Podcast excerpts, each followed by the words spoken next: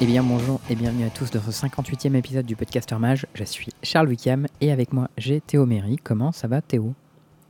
Bah écoute, euh, moi ça va, euh, tranquillement, disons, tranquillement. Euh, un petit, euh, petit déménagement ce week-end. Nice, ça c'est... Donc j'ai eu des courbatures pendant trois jours. Voilà. Ouais, c'est archi fatigant en vrai. hein.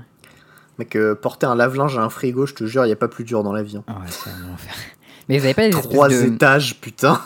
Ah ouais, non. Nous on avait une espèce de... hum, Je sais pas comment ça s'appelle, les espèces de chariots là pour trimballer les meubles. ah ouais, non, on avait que dalle, mec. C'était euh, full force des Enfin, de bras. et- toute manière, quand tu dois monter les escaliers, après c'est l'enfer, mais... Ah, Il y avait trois étages avec euh, genre un lave-linge, une cuisinière, un frigo. Enfin, t'es en mode putain, j'en peux plus. Le frigo, c'est le pire truc, je pense. J'avais fait, fait le canapé à deux avec mon frère, on l'a fait par morceaux. Mais on fait que Non, deux le- étages à chaque fois, donc... euh, Le frigo, c'était pas possible à démonter en plus et il pesait, enfin, franchement, je sais pas combien il pesait, mais plusieurs, cent- j'aurais dit une centaine de kilos, tu vois, facile quoi. ouais, un frigo, ça doit peser 100 kilos, ouais, je pense. J'en sais rien. Si vous, si vous, vous, vous travaillez dans les frigos et vous savez combien ça coûte, euh, envoyez-nous un petit tweet. Combien ça pèse?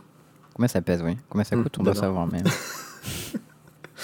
Mais euh, non, sinon ça va. Et euh, puis j'ai repris euh, les bonnes habitudes. Je suis allé racheter des bières pour le podcast. Ah, nice. Voilà. J'ai cru que t'allais dire, tu t'es mis au, tra- au- au sport et tout, mais je vois que c'est pas trop de On a dit les bonnes habitudes. hein. Enfin, on veut des choses saines. Tu Ouais. vois, c'est. Vrai. Hein On a un esprit sain dans un cœur, euh, dans un corps Voilà. sain. Et du coup, euh, j'enregistre ce podcast avec une goudale ambrée. Formidable. Et bien Et moi, avec un, C'est pas mal. avec un puissant verre d'eau. Écoute, euh, j'ai également de l'eau au cas où. Si jamais la soif frappe. Bon, alors bien sûr, euh, comme d'habitude, on rappelle que le podcast est disponible sur les différentes plateformes Postbean, Spotify, iTunes, Deezer et Podcast Addict si vous voulez l'écouter euh, pendant que vous faites quelque Vous chose. faites des déménagements. Voilà, des déménagements euh, dans les oreilles pendant que vous faites vos courses, n'importe quoi. Et bien sûr, vous pouvez en, rejoindre notre Discord dans la description. Je sais plus de quoi ça parlait cette semaine. Oh là, il y a eu, euh, il y a eu du, du compliqué et du sensible et ça parlait. Alors, je sais qu'à un moment, il y a eu une discussion sur les relations incestueuses. Ah, je, je l'ai pas vu celle-ci. Ah, c'était, euh, c'était métaphysique un peu. Hein. Mm, mm, mm. C'est intéressant. Est-ce que ouais. c'était euh, moral ou pas, tu vois? Et c'était quoi le problème en vrai, tu vois? Bah, en vrai, le problème, c'est le. Enfin, je sais pas. Moi, mon avis, c'est que c'est c'est une question de, de gêne, le problème. Mais à partir du moment où tu veux pas avoir d'enfant, dans l'absolu. Euh, Voilà. Et, et la question, c'était dans le cas où tu veux pas avoir d'enfant et que tu veux pas te marier, quel est le problème, tu vois Ouais, c'est Et- la société qui fait qu'on trouve ça chelou, mais dans l'absolu, il n'y a pas de raison qu'il y ait des problèmes. Tu vois. Ben, il y a des arguments un peu plus compliqués et un peu plus un peu intéressants qui avaient été avancés, notamment d'un truc qui venait de alors Claude, je sais plus quoi, Lévy, il s'appelait. Mm. Et euh, en gros, il disait que si jamais tu tolérais ces relations-là dans des sociétés, ça allait créer un une forme de renfermement Vrai. et en fait bloquer l'ouverture à d'autres choses et que ça avait été accepté comme un tabou positif. C'est un peu plus compliqué que ça et un peu plus long, je le résume forcément pas très bien, mais c'était à peu près le meilleur argument contre en fait. C'est malin, ouais. Et euh, voilà, je trouvais ça pas mal. Mais euh, bon, il y a eu d'autres sujets, hein, mais euh, bon, j'ai j'ai pris probablement le pire. Ouais, non. Moi, j'avais pas des trucs plus politiques en, fait, en tête, mais. Ah, c'était cet après-midi, ça, non? Ouais, c'était cet après. Ouais, j'ai vu un petit peu ça passer, ouais. Mm, mm. Bon, alors Théo, de quoi est-ce qu'on parle cette semaine? Et bah, on va parler du week-end dernier. Tout à fait. Puisque, euh, puisque euh, moi, pendant que je me fais péter le dos, il y avait des joueurs qui jouaient à Magic. Ouais, moi, je regardais tranquillement. Salaud. Et, euh, et du coup, bah, il y a eu, euh, je sais pas comment on appelle ça, les, les MPL Weekly, un truc comme ça. Ouais, je crois que c'est ça. League Weekend. euh, League Weekend, bah voilà, le, le League Weekend avec euh, les joueurs MPL qui se tapaient contre les joueurs MPL, les joueurs Rivals qui se tapaient contre les joueurs Rivals. Mm. Et voilà, ça voulait marquer des Mythic Points. Ça a plus ou moins réussi. On, on reviendra un petit peu dessus, notamment sur U-White, Yorion. Ah, Désolé JE, je pense que t'as merdé. On, on te kiffe quand même.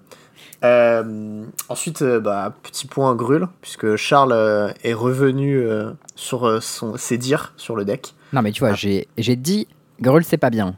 Grul, Ouais. c'était bien. Donc, forcément, je suis obligé d'aller vérifier ce qui s'est passé. Tu vois, je suis un scientifique dans l'âme, donc. euh, C'est Je bien. vais Et Grul est bien. et, et ben, Grul, c'est bien, ouais, c'est la conclusion. c'est fou, mais c'est vrai. Ensuite, euh, bah, ce week-end, petite Arena Open. Mm. hein, euh, que je ferai peut-être, malgré mon anniversaire, si jamais euh, bah, si jamais on est reconfiné et que j'ai trop le seum, voilà. C'est le 30 ton livre, c'est ça?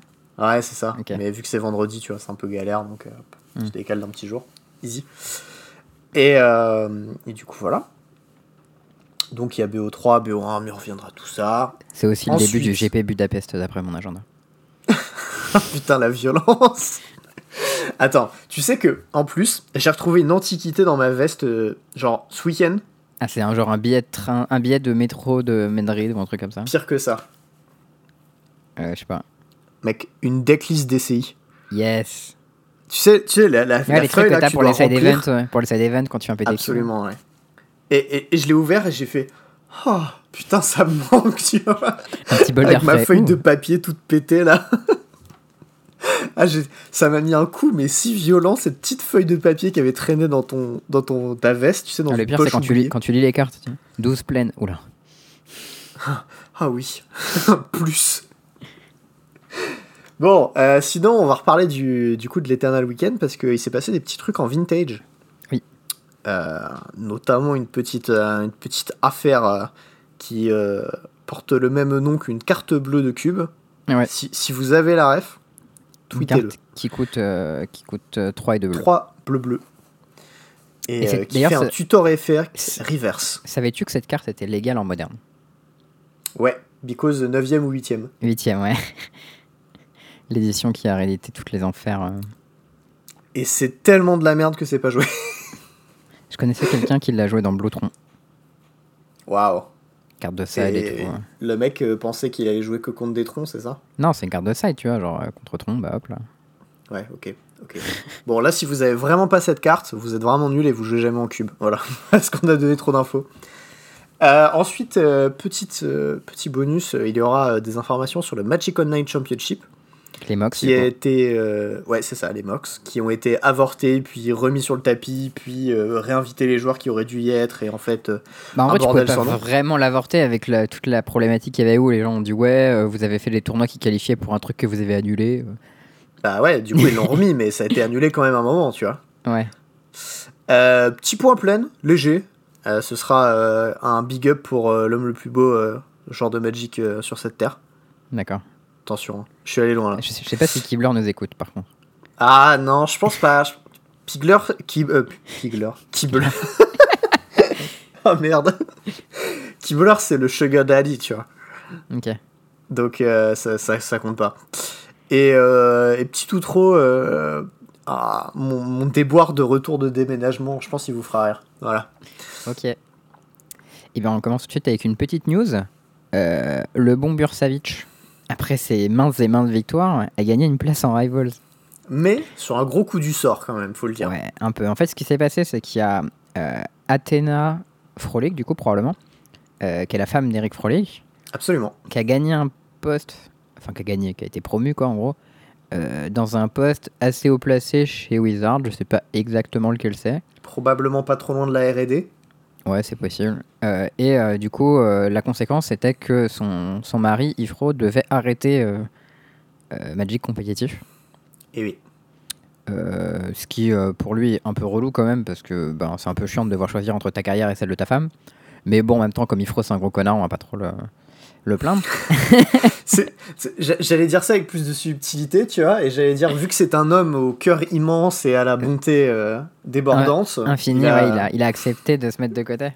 Voilà, Et ça, c'est beau. tu vois. Moi, il- il m'a- il euh, il m'a qui- il m'a muté sur, euh, sur Twitter. hein. Ifro, je ne vois pas Pourquoi Qu'est-ce que t'as fait? Je sais pas, un jour il a demandé, euh, il a dit ouais j'aimerais bien être un homme nouveau et meilleur et tout, et je lui ai dit bah commence par rendre l'argent. et... et, de- et depuis je suis muté donc je pense que c'est un peu lié. Commence par rendre l'argent. Ça, c'est le fillon de Magic. Non mais c'est la base tu vois, genre tu rends l'argent, tu dis pardon, après voilà on s'explique tu vois. Hmm, ouais. Rends l'argent d'abord et après on verra. bon, et c'est sur ce coup du sort, du coup, euh, où Ifro euh, bah, se retire de la scène compétitive euh, MPL de Rivals de Magic. En vrai il était Bon. dernier au classement l'année dernière et il est passé en mode euh, voilà donc.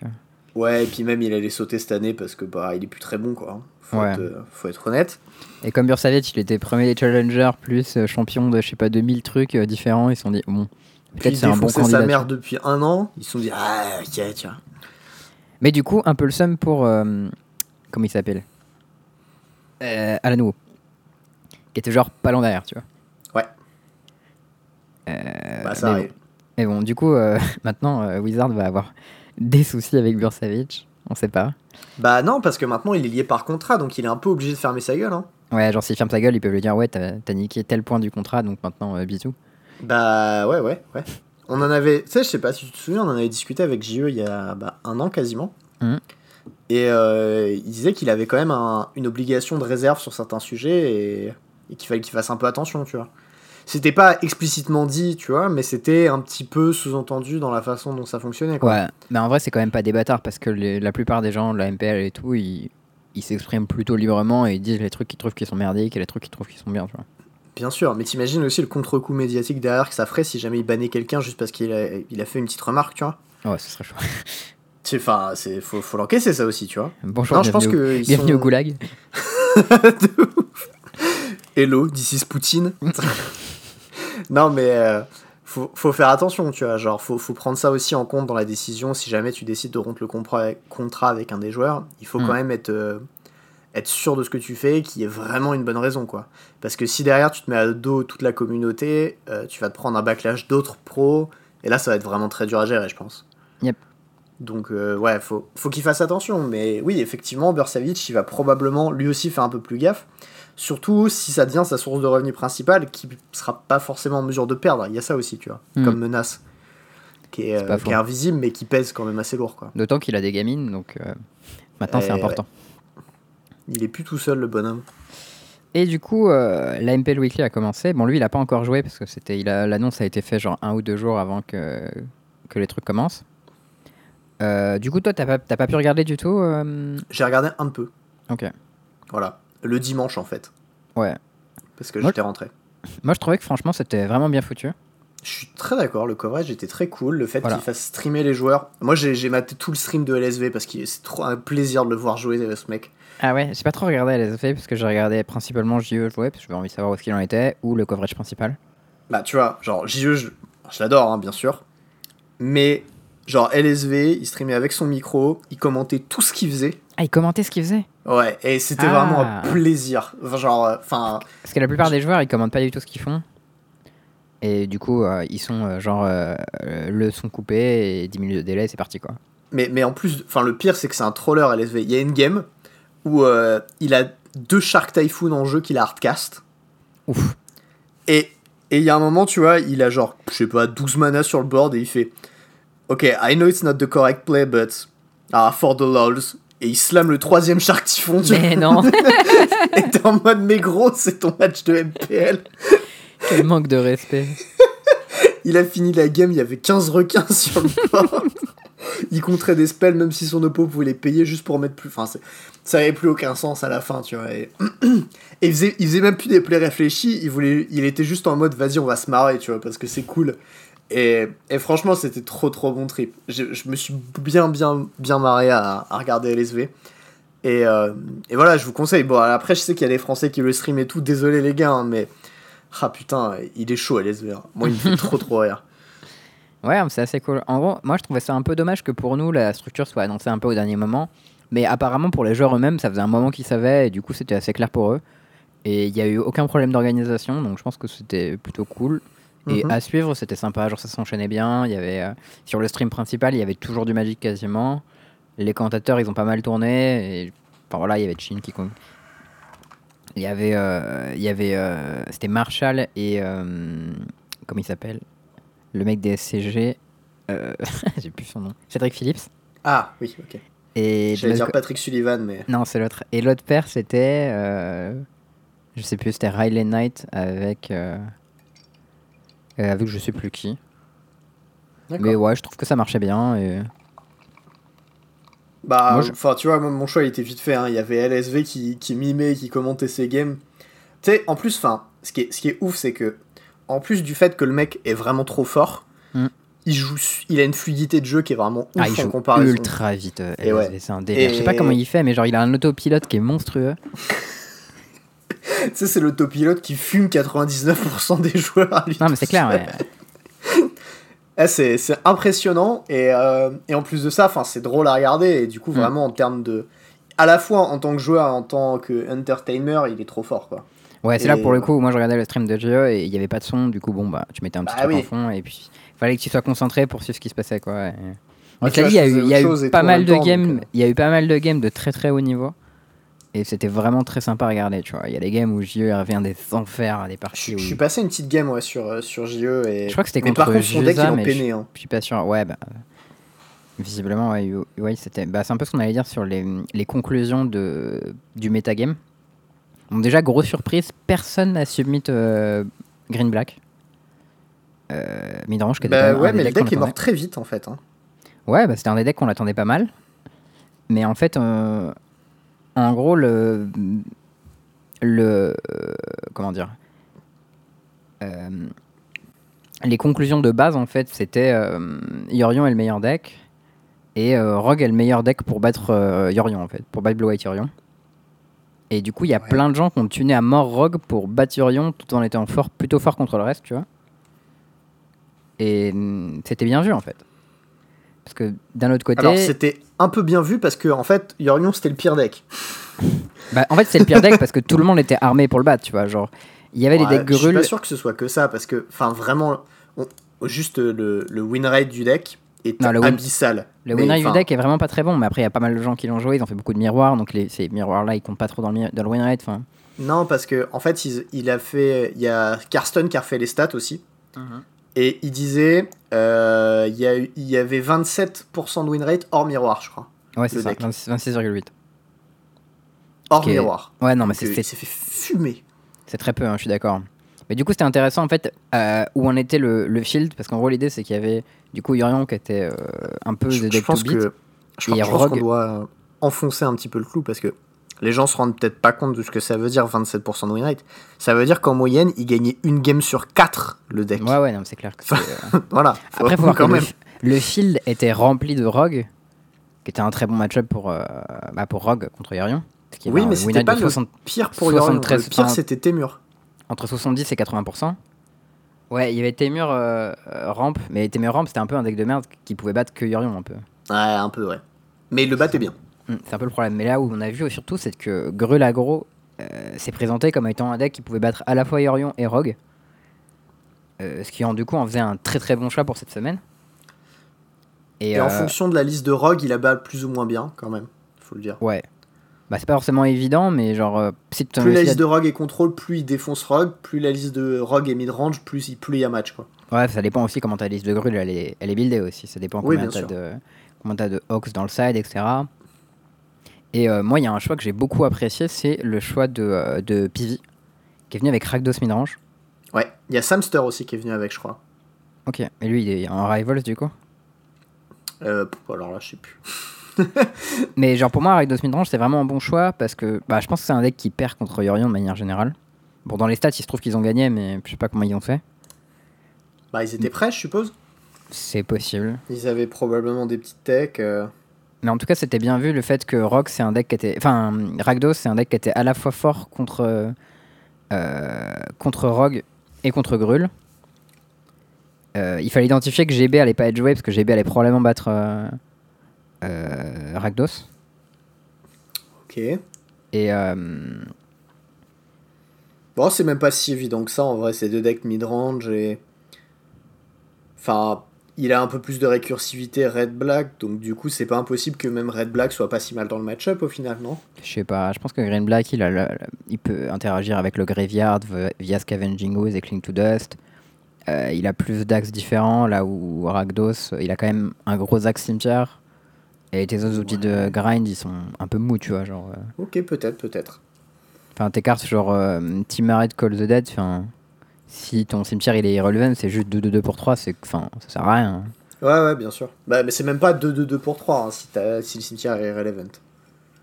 Oui, non, mais supposons que tu arrives à faire, supposons que t'arrives à faire tes 2-2-2 et qu'ensuite euh, ce que tu as trouvé dans le cimetière se fasse niquer, enfin, Hmm, c'est, c'est quand même très moyen, je pense. C'est pas ouf, c'est pas ouf. Mais du coup, ouais, par contre, contre Rogue, c'est vraiment bien. Parce que quand ton oppo il te met, dans, il te met tes crocs dans ton graveyard, là c'est, c'est la folie quoi. Mais ça, enfin, j'en avais déjà parlé dans le podcast d'avant. hein. Rakdos, c'est compliqué. hein. Ouais, ouais, mais en plus, contre, euh, contre Grul, c'est bien aussi. Et du coup, je trouve que c'était vraiment bien vu de la part de Pivi euh, d'avoir identifié que tout le monde aurait vu que euh, Yorion, ça, enfin, ça perdait contre Rogue et du coup jouerait Rogue, et que des gens qui joueraient Grul pour battre Rogue. Et lui était au niveau encore au-dessus où il, où il jouait Rakdos pour battre euh, Grul et Rogue, et ça, je trouve ça vraiment bien vu. Le vrai next level, putain, il est chaud. C'est clair. D'ailleurs, euh, il y a JP Bold, Ouais. qui est Bold Lightning sur Twitter. Encore lui. Alors, pour ceux qui n'auraient pas vu, euh, il, il a droppé un espèce de petit système de Patreon. C'est pas vraiment Patreon, en fait, c'est euh, un système de donation où tu donnes le prix d'un café, en fait, pour, pour, pour l'aider, quoi. Mm. Donc, euh, voilà, si jamais vous voulez l'aider, bah, n'hésitez pas. Euh, le mec, ah, c'est argentin-français, c'est ça, non? Euh, alors, je crois qu'il est argentin et il vient en France pour ses études. Ah, ok. Donc, il est argentin, il parle français. Il parle pas trop trop français, mais Mais je, je l'avais vu tweeter un truc euh, en, en co- ou commenter quelque chose en français une fois, non? Non, mais genre, il, il écrit un peu, tu vois. Mais je lui avais dit, ouais, Mm. si t'écoutes le français, tu peux écouter le podcast. Il m'avait dit, ouais, je suis pas, je suis pas au plan, je suis pas au point en français, tu vois. Ok. Et ben euh, voilà. Si- euh, en tout cas, nous, il nous aide beaucoup parce que euh, notamment, on va servir des, des chiffres qu'il a, qu'il a mis euh, dans un petit tableur pour, euh, pour cet épisode. Donc voilà, big up à lui et si vous voulez l'aider, bah, n'hésitez pas. Et euh, du coup, petit point NPL Rivals. Parce qu'en gros, là, les tournois qu'il y a eu, euh, les matchs qu'il y a eu, Hmm. ils donnent euh, des Mythic Points qui ensuite servent pour la course aux différents gauntlets, aux Worlds et en plus de ça, euh, aux relégations de ligue en fonction de. De où tu termines à la fin. Voilà. Mais c'est très clair si vous avez le tableau sous les yeux, vous verrez très bien, en gros, en On vous le mettra en commentaire de l'épisode. C'est ça, en fonction de ton résultat, t'es plus ou moins haut, et après, il y, a une ca- il y a une colonne si la saison se terminait aujourd'hui. Et ça te dit ce que ça implique, quoi. C'est ça. Il y a aussi euh, tous les matchs euh, qui, qui ont été joués avec le gagnant en semaine 1, semaine 2, euh, semaine 1, pardon, NPL, semaine 1, Rivals. Et donc, pour ce qui est du top 4, donc, Mm. en plus de ça, son tableau est super bien fait, donc il te rappelle que le top 4 des NPL va au World. Et actuellement, le top 4 en Mythic Points euh, des MPL est Rei Sato, qui est un peu surprenant quand même. Qui a fait 11-1 avec son hein. Ah, il était énervé. Et laisse-moi te dire que le ladder est rempli de la liste de Resato. Euh, C'est ça. Bah, normal, hein. Mm. Ce qu'il faut savoir, c'est une victoire, ça rapportait un point aussi. ok, Euh, un mythic j'avais pas le barème. euh. Bah, c'est facile, il a 11 victoires, il a 11 points. Ok, facile. Et Pivi en a 9, il a 9 points. Donc, euh, J'aime bien les barèmes simples, ça me plaît. moi, je- Alors, soit je rate un truc, soit c'est trop simple et il y a d'autres petites. euh, tu vois non, mais en vrai, comme c'est un classement, on s'en fout, on a qu'à faire une victoire en point, c'est vrai que c'est beaucoup plus simple. hein. Ouais. Donc, euh, Rei Sato en premier à 11 points avec son gorille, il a démoli le ladder. Euh, Enfin, le ladder MPL, du coup, hein. c'est un autre ladder, mais il l'a démoli aussi. Un peu plus dur. hein. Derrière, on a Pivi avec 9 points. Ouais. bah, du coup, son petit Rakdos, 9-3, ça a plutôt bien marché.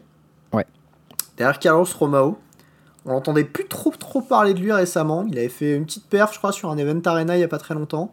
Mm. Mais en dehors de ça, il était plutôt discret. Et euh, donc là, les 4 que je vais citer, seuls les deux premiers sont pour le gauntlet parce que goal appareil, enfin, euh. Bon, on n'a pas encore pas tiebreakers de toute manière, donc on sait pas lesquels c'est pour le moment. voilà. Euh, donc ces quatre-là, ils ont, ils ont 8 points. Il y a Carlos Romao, il y a Gabriel Nassif, Cocorico, Big Up, tout ça. Yes. Derrière, on a euh, Marcio Carvalho, un peu moins Big Up, mais c'est sur Arena, donc on peut pas lui en vouloir. Ouais, il est très fort, Marcio, quand même. non, il est très fort. tu vois. Mais euh, disons qu'on pourrait pas lui en vouloir pour les raisons pour lesquelles on pourrait lui en vouloir habituellement, tu vois. Oui, oui, c'est sûr. Euh, et derrière, Red Duke. Big Up Le aussi, Duke. parce que euh, Red Duke, El Duke. La machine. la, la machine, la machina. Et euh, donc ça, c'est les 8 points. On sait pas exactement lesquels sont 3 et 4 Pour l'instant, sur le tableau, c'est Romao et Gab. Ouais, non, mais, de toute euh, manière, il y, aura, il y aura genre, je sais pas, 40 matchs qui vont joués, un truc comme ça. Enfin, C'est ça. on n'y est pas tout Pour l'instant, ce qui est sûr, c'est que il est bien. Voilà. Ouais, il est bien, et Pivi, c'est toujours une Pivi, machine. c'est The Goat, donc il est forcément bien. Voilà. Toujours là. Euh, derrière, on a Autumn Burchett, Brad Nelson, Javier Dominguez, Andrei Straski, Raphaël Levy, Rococo Greco, qui ont tous 7 wins, donc 7 points. Ensuite, les 6 wins, Andrei Mingucci qui jouait Esper Doomfortold. Comme quoi, hein C'est fou furieux, ce mec-là, il me fait trop rire. Euh, on a JE qui jouait White Orion, Big Up, euh, euh, J-Rock. Alors d'ailleurs, euh, nouveau surnom, c'est le gyrocoptère. tu l'avais vu passer celui-là ou pas? Ah, il parle tout le temps du gyrocoptère à Windsor. Ah, il m'a bien fait rire celui-ci. Euh, derrière, Donc- du coup, il y a Martin Jusa, Seth Manfield. Qui sont à 6-6. Et derrière, en dessous, euh, un, peu, Alors là, c'est le Un- bas du tableau. hein. un peu dans le mal, Lichitian, euh, Yui Jensen, Shota Yasoka, Ken Yukihiro. Il a, pris- il a ramené quoi comme deck, Ken Yukihiro Aucune idée. Je, je Regarde. tiens juste à dire que le dernier du tableau va vous surprendre, c'est tout. Tem- Temur Ramp, euh, Ken Yukihiro. Ah, l'erreur. Char Chenard, Andrew Cuneo, Ah mais oui, il jouait la liste sans, Cobra- sans Lotus Cobra et il jouait euh, Wolf, euh, euh, je sais plus quoi. Wolf euh, Loeven, ouais. Ouais, ça. Ouais, je l'ai vu passer sa liste. Euh, elle ressemblait un peu à celle que, que Val il avait, euh, il avait bro.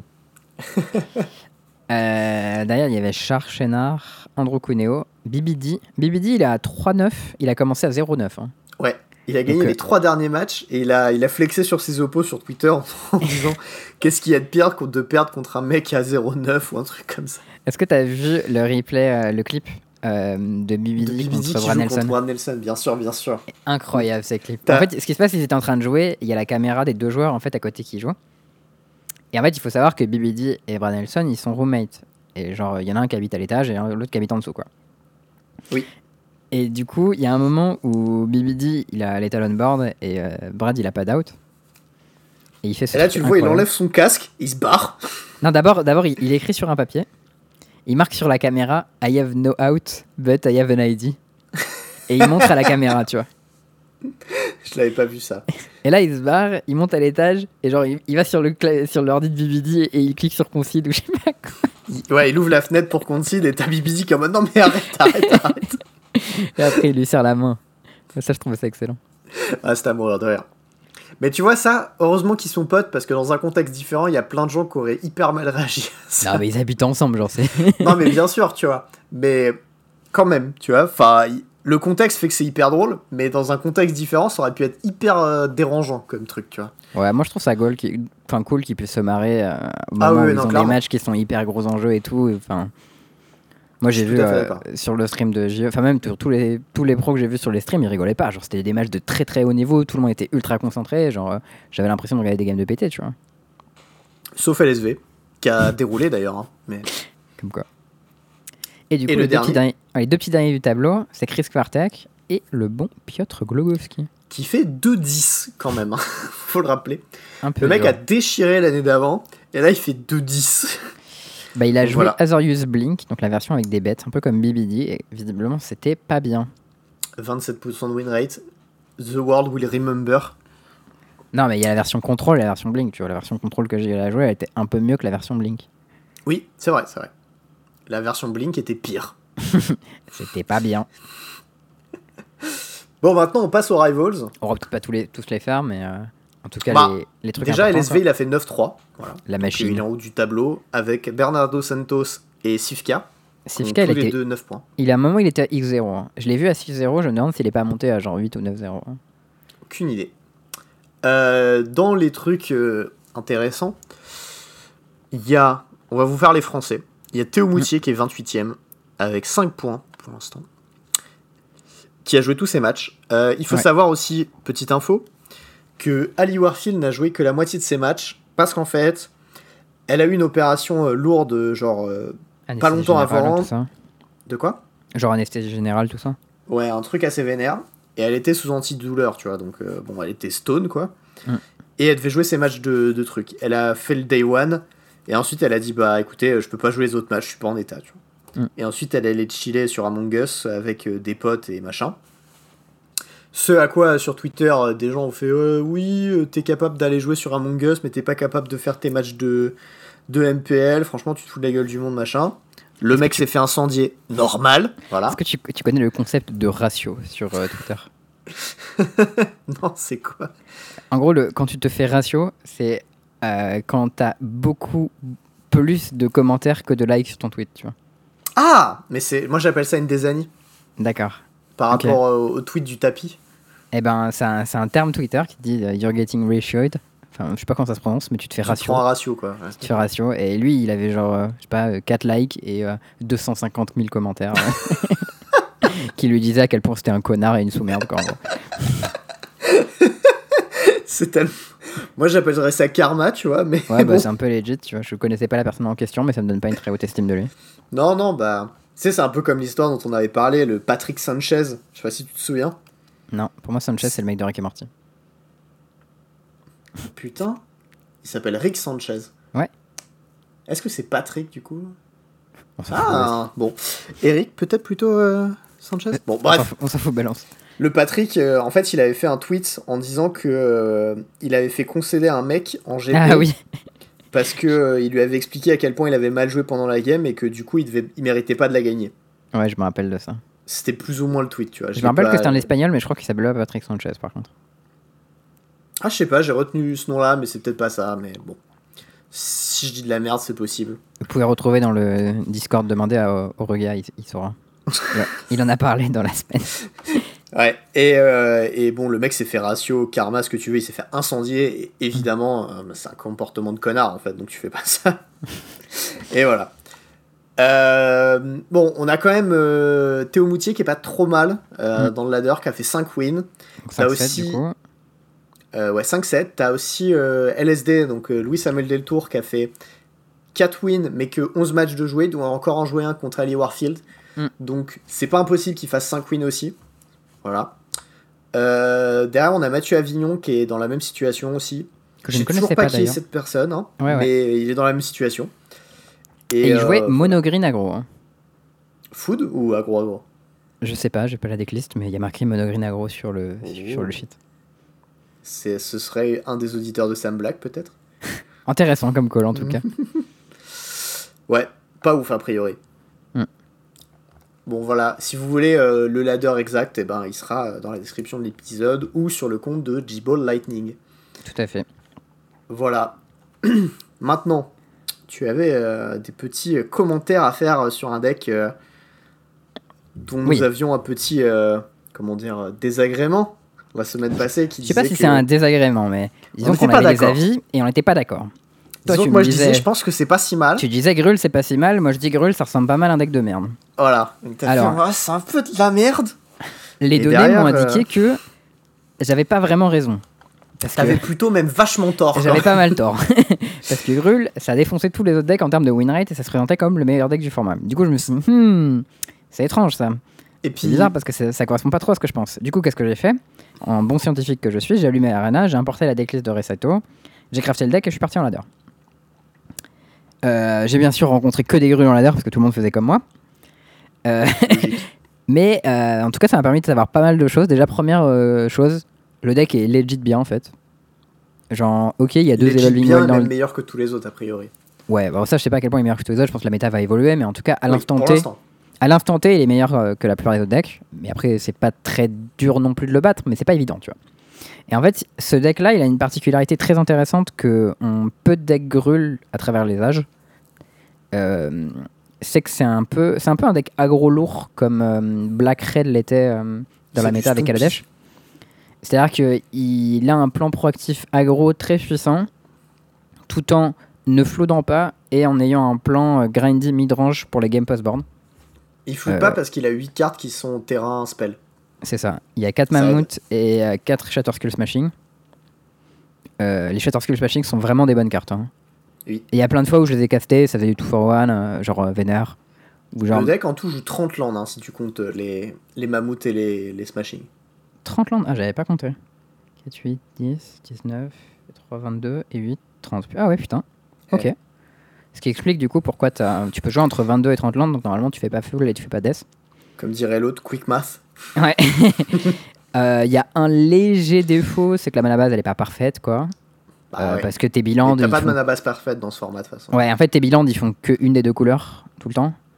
Et quand tu veux Euh. caster ton mammouth T3 avec tes deux rouges et tu fais putain. Non, en général, tu vas faire du vert au début plutôt que du rouge. Mais en tout Ouais. cas, euh, euh, en tout cas, il y a pas mal de choses que j'ai découvert avec le, le deck en le jouant. Donc déjà, euh, l'élémental 1-1 célérité là, avec touche-terre, euh, ça peut tuer très très vite. Mais tu vois, ça, je t'en avais parlé. Et je t'ai dit, je pense que ça, c'est une des cartes qui avait été ratée avant et que c'est pour ça que ça rend le deck meilleur. Ouais, c'est possible. En Et fait, tu vois ça pour moi, c'est typiquement une carte de game 1 en fait. C'est une carte que je décide dans quasiment tous les match mais que je trouve que game 1 est excellent. Bah, en fait, c'est très facile à hater parce que pendant ton, quand c'est pas ton tour, c'est un 1 et c'est facile à buter. Et il y a plein de cartes de side dans le format comme Bone Crusher Giant qui vont la buter en faisant du 2 for 1. Mais en game 1, euh, tu peux avoir, euh, si tu as la sortie tour 2 ça et tour 3 un deuxième avec un, un Evolving Wild, euh, tu rentres 10 dégâts, tu vois. Ouais. Et du coup, ça fait tour 3, ton oppo il est à 9. Si, si sur la draw, il a joué deux tours, il a, il a posé, je sais pas, une bête qui peut pas bloquer parce que. Enfin, surtout la ligne qui est, qui est pertinente, c'est que si t'as pas plus de 2 de force, tu peux pas bloquer. Ouais, ça contre c'est bien chiant. Ouais, et du coup, tu peux pas trader avec un token 1-1 qui traîne ou un truc comme ça. Si t'es fait à Woman of the Sun, ça, ça fonctionne pas. Et, euh, et du coup, t'as ce plan-là avec euh, Questing Beast Humbercliff qui tue très vite euh, game 1. Et euh, game 2, tu- c'est des cartes que tu peux sortir pour rentrer plus de removal. Et je me suis rendu compte que dans la méta actuellement, en fait, tu voulais quasiment toujours rentrer tes Embred Shieldbreaker de side. C'est les- Sauf contre Rogue? Non, ouais, peut-être contre Rogue, je les rentrais pas, ouais. Mais contre euh, Control ou. euh, Enfin, contre toutes les versions de Control, ils jouent des tomes. Et du coup, tu peux les péter. Et la plupart des autres decks, ils jouent soit Mercliffe, soit Gretenge, soit les deux. Se faire casser un tome qui a pas pioché, ça fait mal aussi, hein, faut le dire quand même. Ouais, bah des fois, le mec il pioche une carte, après tu le pètes, tu vois. Oui, oui, non, mais Mais euh, ce qui est bien, c'est qu'en fait, les, les 4 PV du tome, ils sont vraiment relevant quand tu joues au Grul. Et c'est assez cool de pouvoir le péter. plus Il y a tu un truc aussi- vite mieux t'es, quoi. Ouais, il y a un truc qui est pas mal aussi avec ce deck, c'est qu'il a pas mal de reach pour un deck qui tue avec des créatures. Parce que euh, le fait que tu des bêtes. Le fait que tu des bêtes célérité entre euh, bah voilà, Questing Beast, ça, Humbercleave et euh, Primal, Primal Might, ça te trouve de la reach un peu de nulle part, Hmm, D'accord. ce qui est vraiment cool. Et euh, même ton mammouth, je veux dire, enfin ton obo il peut être à, à 8, euh, tu poses un mammouth, le tour d'après tu fais fetch Humbercleave, euh, je t'envoie euh, 16 dégâts. Tu peux avoir un quadruple bloc et perdre. Pas mal. Euh, voilà, donc il y a- en tout cas, il y a pas mal de trucs qui sont très intéressants dans la liste spécifiquement de, euh, de Sato. C'est Resato, c'est ça Ouais. Non. Euh... Oui, si, c'est ça. C'est ça, j'ai ouais, Resato. Cité. Du coup, ouais, moi en miroir, ce que je fais pour mais, mon plan de side en miroir, c'est que je sors Humbercleave, les 4 1 célérité et les deux Questing Beast. Et je vais essayer d'adopter un plan de jeu mid-range classique en fait.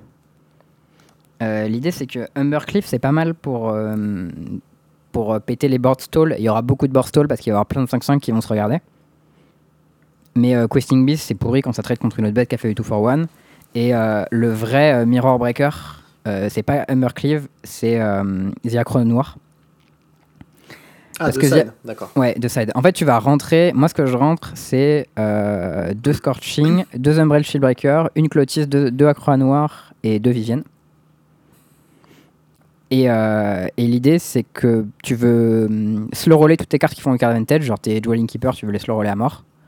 Tu veux tuer tous les trucs en face qui, euh, qui sont un peu méchants. Euh, Il faut Mhm. savoir qu'il y a plein de gens qui side out pas les, euh, les 1-1 euh, touche terre, par exemple. Et du coup, des fois, tu as un joli Shatter Skull Smashing où tu tues un touch terre avec, une, avec un Edge Walling Keeper. Et laisse-moi te dire à quel point c'est le plaisir. 4 mana, je t'ai brillé deux bêtes. Bisous. C'est exactement ça. Était en mode, Hum, quel plaisir. Euh, et euh, l'idée, c'est que euh, le premier qui résout The Great en général gagne. Parce que ça écrabouille complètement en termes de CA l'autre en game 1. Et en game 2, tu peux revenir avec Accra Noir. ou si tu pètes le Great adverse, il arrive en premier avec un Shieldbreaker, tu fais le tien. Vivienne, ça peut à peu près réussir Shieldbreaker en termes de, de body sur table. Et Clotis a l'avantage d'être quasiment imbutable et de faire une. Enfin, quand tu l'animes, ça fait des free attack tous les tours quasiment, ce qui est un peu chiant. Mm. Et euh, mais souvent, surtout, le fait, c'est que les, les deux points, ils sont relevant.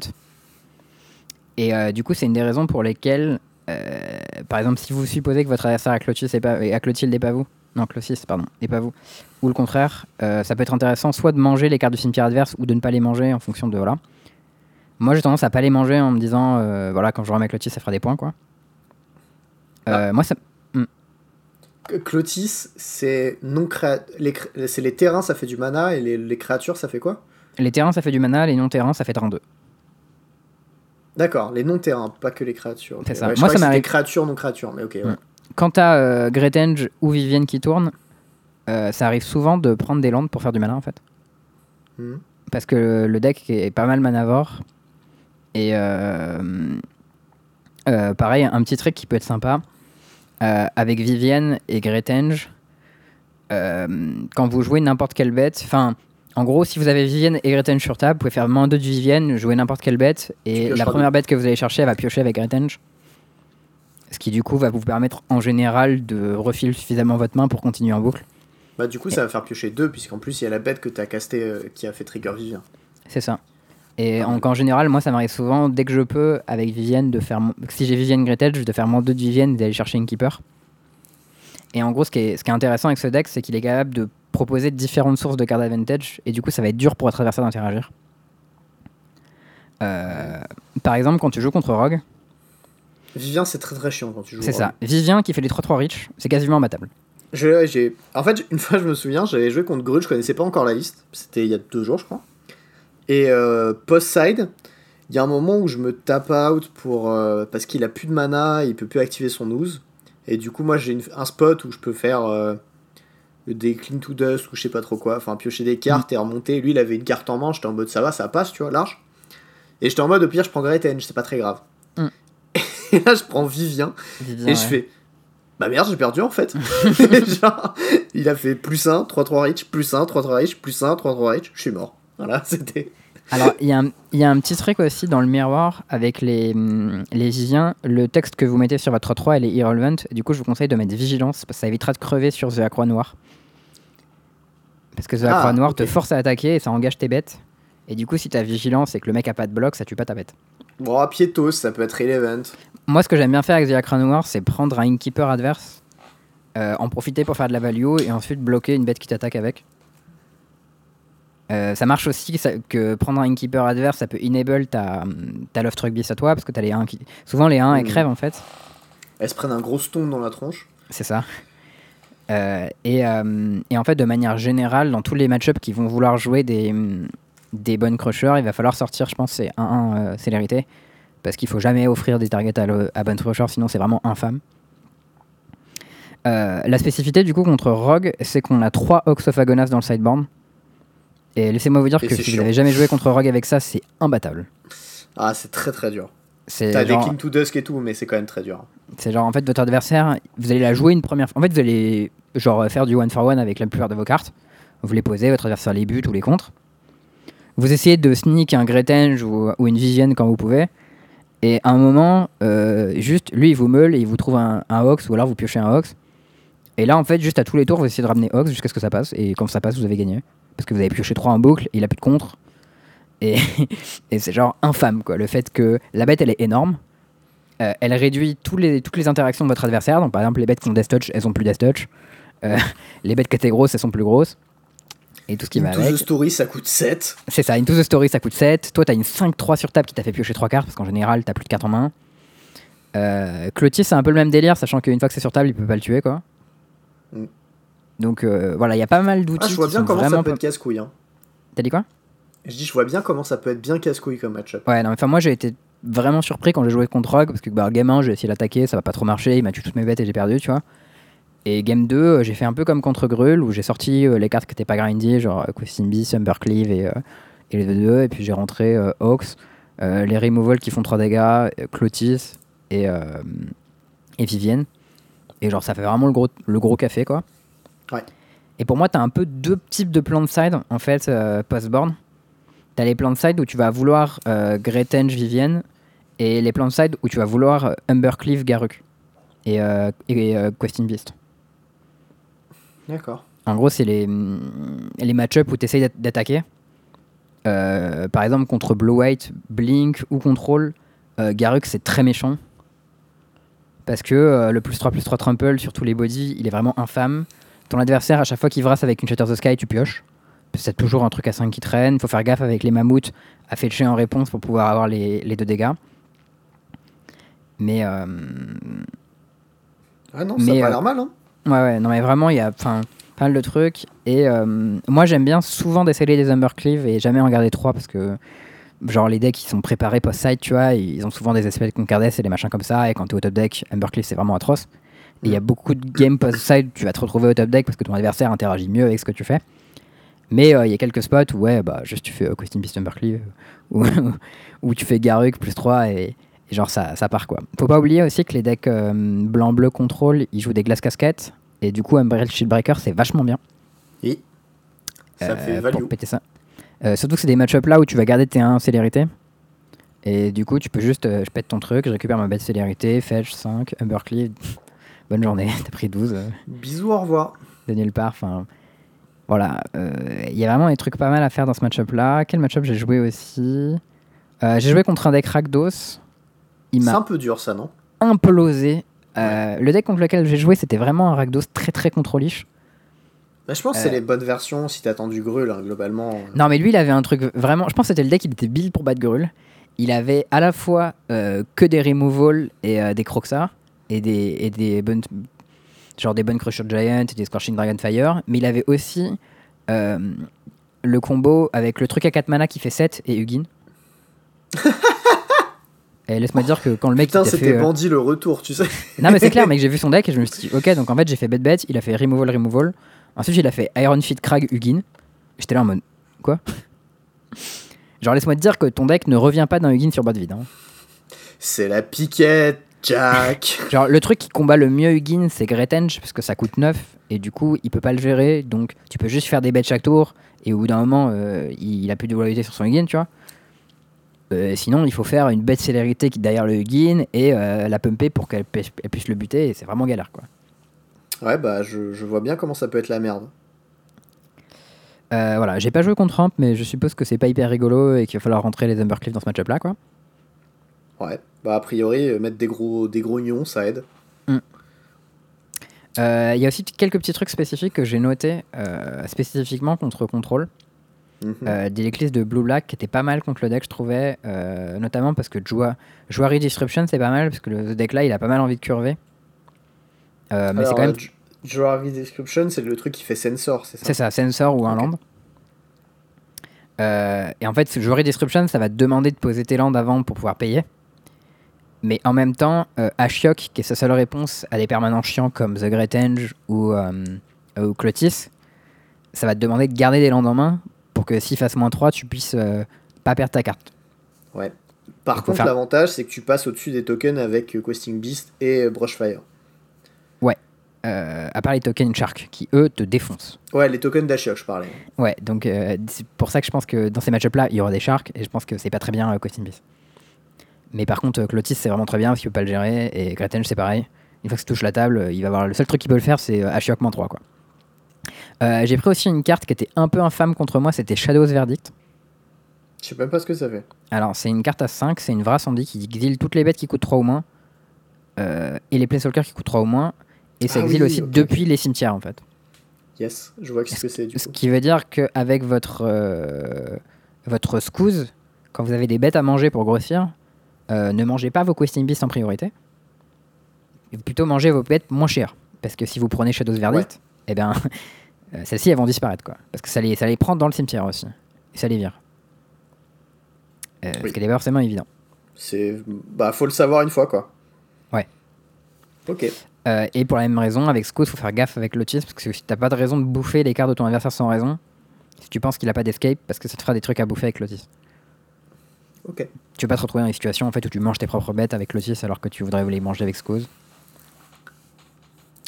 Euh, voilà, c'est à peu près tous les tricks que j'avais, les, les tricks que j'avais avec Grul. Euh, Eh bien, c'était un tour d'horizon du deck Grul par le Charles Wickham. Tout à fait. Euh, faites slow roller quand même pas mal vos sources de cartes advantage, genre euh, Innkeeper et, euh, et Shatterskull Smashing, n'hésitez pas à le garder en main. Genre, ça arrive souvent de faire le mode où tu fais 6 dégâts à une bête, 6 dégâts à un Planeswalker et, et tu reviens dans des setups où tu étais un peu dans l'espace. Très bien.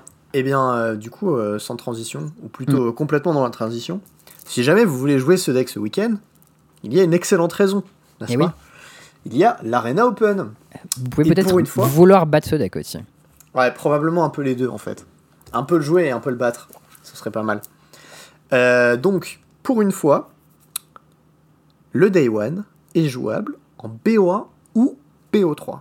Et ça, je trouve que c'est la meilleure solution qu'ils auraient pu trouver en fait. Et, et voilà, exactement. Et en fait, moi j'allais dire, c'est bien, ils ont arrêté d'être des connards en fait. Ah, moi, j'ai voilà. dit mieux qu'ils ont arrêté d'être des connards, c'est ils ont trouvé une solution qui, à mon avis, est très bien en fait. Oui, oui, oui. Parce que ça permet aux gens qui sont pas trop dans la compétition de se dire Ah, je vais faire mon truc en, BO, en BO1 quand même. Et en BO1, faut faire 7-3, alors qu'en BO3, faut faire 4-1. Non, 4-0. Et 7-2 en fait en BO1. Ah, c'est 4-0 Tu sors à la première lose Je croyais que 3 t'avais le droit. loses, t'es out en BO1. Une lose, t'es out en BO3. Ah, c'est plus chaud en BO3, non? Euh, bah, je sais pas. Ah, faut que tu fasses 8. Ouais, je sais pas. Alors, on, on va, on va expliquer un peu. Le coût est le même dans les deux cas. D'accord? Donc, Mhm. c'est euh, 20 000 gold ou 4 000 gemmes. Je vais devoir recharger mon La- compte là. De quoi? Je vais devoir recharger mon compte là. Bah écoute, moi avec le draft de psychopathe que j'ai fait l'autre jour, il est, il est loaded là. J'ai les 3000, euh, 3000 gemmes, elles m'ont mis euh, pile poil de quoi le faire. Voilà. Mais, euh, donc du coup, si jamais tu fais une win en BO3, tu gagnes 1000 gemmes. Si jamais tu fais deux wins, tu gagnes 2500 gemmes. Et si jamais tu fais 3 wins, tu gagnes que 5000 gemmes. Ah, et du La coup, partir de quatrième 3 jet- wins, tu, tu peux refaire en fait. Voilà. Et la quatrième win te donne la qualif en plus des 5000 gemmes. Ah, ok, donc tu peux faire plusieurs 3-1 jusqu'à faire un 4-0. C'est ça. Alors que Ah. 6 wins en BO1 te donne seulement 1600 gemmes. Ah, oui, c'est beaucoup moins. Et ouais, il y a, je pense que c'est quand même plus worth it le BO3. Alors je suis pas. Attends, attends, mais ta qualif des deux, elle te file plus de gemmes si tu l'as fait en BO3. Mais ça te coûte le même prix en entrée? Hein, Mais faut le faire en BO3, c'est 10 fois mieux. J'ai pas compris. En gros, si tu fais, si tu fais tes. Ah oui, oui, tes la qualif elle donne, elle donne deux fois et demi plus en BO3 que en BO1. Ah ouais, faut juste, faut juste le faire en BO3, c'est 10 fois mieux en fait. De, de toute façon, le BO3 c'est le format supérieur, il y a aucun doute là-dessus. Donc oui, Oui, il faut le faire en d'accord, BO3 quoi qu'il arrive. Non, mais si t'avais un deck cheesy, de euh, je sais pas quoi, genre un peu comme euh, la dernière fois Winota qui était méga fort en BO1, tu vois, il y avait une raison, mais. Monobalac, t'inquiète mec, c'est le plan. non mais euh, voilà, euh, faites-le en BO3, euh, ça a l'air beaucoup plus EV positif que euh, BO1. Après il y a peut-être des gens qui ont fait les maths dessus et qui- nous donneront tort, j'en sais rien. hein. Mais je crois Ah pas. ouais, vu les rewards, ça m'a l'air aberrant de pas le faire en BO3. Ouais, moi aussi. Mais, mais tu sais, des fois, mathématiquement, t'es surpris par des trucs. Donc, je Ah mec, je sais pas, tu fais 2-1, t'as 2500 gemmes, c'est plus que si tu faisais Day 2 en BO1. Genre, euh, mollo, tu vois. Ah, j'ai du mal à le concevoir, là, je t'avoue. hein. Mais si on me le prouve, ok, tu vois, je veux bien. C'est-à-dire que 2-1, ça te rebuy la moitié de ton entrée. Ouais. Et Un si derrière, ouais, si derrière, il faut que tu fasses une win jour 2 et t'es validé quoi. Enfin, t'es remboursé. Hum, hum, hum. Mais tu passeras pas en jour 2 si t'as pas fait une win, du coup. C'est vrai. Euh, Enfin. Si tu le fais, tu joueras Rogue du coup? Alors, euh, si je le fais, je jouerai probablement pas Rogue, par contre. Ok. Pourquoi? Parce que. Grul. Parce que brûle. Ok. Ouais, en, en Oui, gros, mais- c'est à peu près ça. hein. D'accord, mais, mais Ragdos quand même, non? Alors, euh, il y a deux trucs que j'ai très envie. Mhm. C'est. euh, Enfin, il y a plusieurs, en fait, plusieurs trucs qui me font un peu envie. Il y a déjà euh, trouver une version pas trop mal de Blue Black Control. Ok. Parce qu'en fait, je pense que Blue Black Control, notamment avec des cartes comme Lockmer Serpent, Ouais. qui peuvent être genre des. Tu sais, des- des- d'une violence euh, inhumaine contre Grul, Qu'est-ce qui te fait dire que c'est si fort que ça hein, contre Grudlock Merci. c'est un 6-6 flash. Ouais, ça prend bien Berkeley dans la tête quoi. Alors, ouais. Mais déjà, il faut être en mesure de le caster. Ouais, et euh, au-delà de ça, tu joues Blue Black, donc t'as pas mal de, de removal, t'as pas mal de, de trucs comme ça. Bah, tu vas T'as- vouloir le jouer en bloc, non? Sinon, De tu quoi? vas... tu vas vouloir le jouer en bloc, sinon t'auras plus de PV. Non, mais tu peux juste le jouer en fin de tour aussi, tu sais. Ouais, En fin de le joues en tour, fin de tour, ça veut dire que t'as pris une sauce pour je sais pas combien. Enfin, Grul, ça attaque tous les tours. Hein. Oui, oui, oui, mais bon. Je... En fait, j'ai vu ce deck-là sur le ladder passer, j'ai vu un Mhm. type le streamer, et euh, ce deck-là, c'était pas ouf, mais euh, ça, ça marchait déjà pas trop mal, et je l'ai vu dé- vraiment défoncer un grul, hein, pour le coup. Et euh, des cartes comme Ashiok, comme Serpent, chaque, avec, je pense que c'est très bien. ouais. ouais, avec des contres, des tomes, des removals, des choses comme ça. Je pense que jouer Disruption, c'était vraiment pas mal. Enfin, moi, quand je, jouais contre, ça me faisait vraiment archi chier euh, jouer Disruption. Ah bah ouais, oui. Non, non, mais il y en avait aussi, tu vois. Mais enfin, la globalement, vraie le la, package la vraie contre, dont je t'ai parlé, je pense qu'elle est vraiment bien aussi. euh. bah, c'est tout à fait possible. Euh, Parce voilà, que moi, le je- mec, quand il, quand il a joué, il me l'a dé- enfin, ça m'a défoncé sur le moment quand il me l'a fait. J'étais en mode, what? Je connaissais. ça, J'ai lu la carte, c'est, et après, j'ai joué mon scouse et j'ai vu que j'avais plus rien à manger avec. J'étais en mode, quoi? Attends, hein. Ah merde. ouais, mais bon, voilà, globalement, il y, a- il y a des trucs à faire avec ça. Euh, je pense aussi qu'il y a des trucs à faire avec Blue White aussi, encore. Mm. Parce que les Vras, c'est bien quand même dans ce format. Bah, tu peux jouer Blue White avec plus de Vras. euh, Ouais, une version plus, à, plus de Nantais à la Florian, tu vois. c'est ça. hein. Et peut-être avec en, en supposant que même sans faire d'effort, tu pourras battre Rakdos. Et, euh, et que par contre, pour Rock, c'est mort. Mais qu'il devrait pas y avoir trop de Rock s'il y a beaucoup de grules, quoi. Ouais. C'est ça peut être un pari un peu risqué. Je pense, je pense voilà, il y a des trucs à faire à, à, ce niveau-là. Euh, je sais pas exactement ce, qu'on, ce qu'il faudra faire ou quoi, mais il y a moyen, quoi, tu vois. Ouais. Je, sens qu'il y a moyen de faire des trucs. Et, euh, et, ce qui est cool, c'est que le format est plutôt open en fait en ce moment. Il, il, mm. rotate pas mal. Il y a un deck qui, qui devient meilleur. Puis en fait, ça switch d'un jour à l'autre quasiment. Et là, on l'a bien vu avec la MPL Rivals euh, ce week-end. Bah, ça bouge vite en fait, très vite. Ouais, bah et moi je trouve ça en fait super cool parce que j'ai l'impression que euh, la clé c'était simplement de jouer un land par tour. Et en fait, à partir du moment où tout le monde joue un land par tour, et eh ben les trucs fumés, genre ça s'arrête, tu vois. Hmm, probable. Genre, et, genre, on joue des cartes qui sont cool comme Great ou même. Bon, Ambercliff, c'est pas hyper rigolo, mais. genre, il y a beaucoup, beaucoup de cartes différentes qui sont jouées, je trouve, et ça, c'est vraiment sympa. Enfin, je veux dire, il y a des decks qui jouent Fishing Troll King, moi, je trouve ça hyper cool. Bon, c'est tout pourri contre Grul, Fishing Troll King, mais. C'est mignon comme carte, c'est mignon. Ouais, tu, prends Zia, tu prends Noir, mec, laisse tomber. Tu vois Tu prends Ziacra Noir. Alors, t'as cette 6, elle est à moi, puis je te bourre avec. Qu'est-ce que tu vas faire? Ensuite, je vais traîner ta bête en défense avec. Ah, t'as un loup, c'est cool, bah sac tous tes foot pour tuer ta bête, nice. Ensuite, tu ressacs un, un foot pour que ton loup il, survive. Euh. Aïe aïe aïe. non, mais bon, c'est une méta qui est chouette pour l'instant. Moi, je suis hmm. content. Voilà, euh, je vais enfin je fais des petites games, tu vois, de temps en temps euh, pour stacker un peu le compte sans avoir à mettre des centaines d'euros. Mm. Et euh, voilà, bon, on va, on va voir. Je, vais, je regarde un peu de ça, tu vois. J'ai toujours un petit stream d'ouvert euh, qui regarde du Magic. Euh, que ce soit JE, il y avait. attends, PL cet après-midi qui, qui streamait un petit peu, je regardais aussi. Donc voilà, il y a, y a des trucs à faire. Ok, bah moi, si je le joue, je, bah, je pense que je jouerai Grul, écoute, parce que j'ai pas souvent l'occasion de jouer Grul et d'avoir l'impression que c'est bien. Donc, puis je me dis que c'est un peu voilà, euh, je joue pas souvent avec des decks agressifs, donc c'est plutôt bien que je joue des decks voilà, qui sont plus proactifs, même si il est, il est pas mal midrangif quand même ce deck. Genre c'est un peu un faux deck aggro, tu vois. Euh, bah, en vrai j'ai pick up Grul euh, hier, j'ai dû faire une douzaine de games dans ladder, j'ai fait 3 loses, j'ai gagné tous mes mirrors. J'ai passé de Platinum 2 à Diamant 2 sans trop de problèmes quoi, et j'ai perdu contre genre deux decks qui étaient archi métagamés contre moi, tu vois. Ok. Bon. mais je pense que c'est pas inenvisageable de jouer Ragdos ce week-end en disant que bah, Ragdos ça va battre Grul et, euh, et let's go quoi. Et Rogue aussi probablement. Ouais. Ce qui fait quand même deux bons points. Ce qui veut dire que le bon choix pour ce week-end c'est probablement Ragdos. Mais je sais pas si le bon build ce sera celui de PV. Là où je sais que le build de Resato il est vraiment très bien. Il a l'avantage d'attaquer par beaucoup d'angles différents et ça me plaît beaucoup quoi. Ok. Euh, bah du coup ça c'était euh, la partie standard plus Arena Open. Donc euh, si jamais vous faites l'Arena Open et que vous avez des petits decks sweet à, nous partager bah n'hésitez pas à passer sur le Discord pour les dropper ou à les tweeter. D'ailleurs je me pose une question parce que le D2 le D2 ça commence à 16h je crois. Et moi j'ai un train à 18h donc je sais pas à quel point je vais pouvoir jouer si je suis qualifié pour le D2 bah c'est sur une période de 10 h donc ça dépend jusqu'où tu ah, prends ton train quoi ouais je peux le faire en rentrant quoi ouais je pense que ça va quoi Nickel. Euh, du coup, Vintage. Tout à fait. Ce week-end, il y avait du Vintage, en plus euh, des, des, matchs de MPL. Et ce week-end, on a beaucoup d'archétypes différents en Vintage. Ouais. Alors, c'est beaucoup.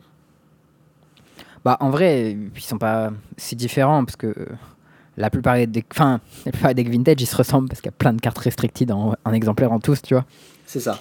Mais, euh, mais ouais, euh, il y a un beau tableau qui a été fait par un, un régulier de vintage qui montre que. Euh, I am bah, actually level 1, qui s'appelle. C'est ça, Justin Genner. qui c'est d'ailleurs le même mec dont on avait parlé qui jouait Cassie en The Vintage. Ah, c'est lui Ok. Bah, je crois, hein. Ouais, c'est possible, ouais, je j'ai pas fait gaffe, mais c'est, c'est possible en tout cas. Et, et, du coup, il a, il a récupéré un peu tous les. Il a fait tout le field, il a fait des jolis tableaux avec les win de tout le monde. Euh, et du coup, le deck le plus présent, c'était Xerox, donc c'est euh, contrôle en fait. Et alors, il définit ça comme étant agressif slanted preordained decks, Delver Dragon, Delver, dragon, etc. Donc en gros, c'est des decks plus ou moins agressifs avec des preordained dedans. c'est hyper. c'est spécifique, hein, un preordained. Mais parce qu'en fait, Ponder, c'est restricted, donc t'en as forcément un. Ouais, Et mais là, c'est 4 recall. pré-ordain, c'est ça? Bah, je crois que Xerox, c'est genre un, un deck contrôlige, tu vois, où genre, enfin, t'as des removals et des contres, et, euh, et ta pression, c'est genre un Planeswalker ou une bonne bête ou des trucs comme ça, quoi. dans, dans les sub-archétypes, il le met en trois catégories. Il y a Xerox Control, Xerox Combo et Xerox Aggro. hein. Ouais, bon, là, euh, je sais pas ce que c'est que. Xerox Combo et Xerox Aggro, je sais pas ce que c'est. hein. Du coup, bon, euh, voilà. Combo, ça doit être dragon, parce que c'est des dragons à valeur de monde. Tu sais, il y a le. Pourquoi La tu combo jouerais ça, non? Bah, tu sais, il y a une espèce de combo Il y a infini. une en combo avec dragon. Mais t'es sûr que c'est dragon à valeur de monde quand il dit dragon? À valeur de monde, c'est 3 mana, rouge, rouge, rouge, et il fait un truc genre il exile tous les autres permanents quand il, il arrive en exile jeu. tout quand il arrive en jeu. Et le combo, Ouais, c'est avec ça. Animate Dead, tu peux faire mana infini, mais c'est- pas très bien comme combo, c'est déjà pas joué en Legacy. Bah, euh, Enfin, je c'est- sais pas.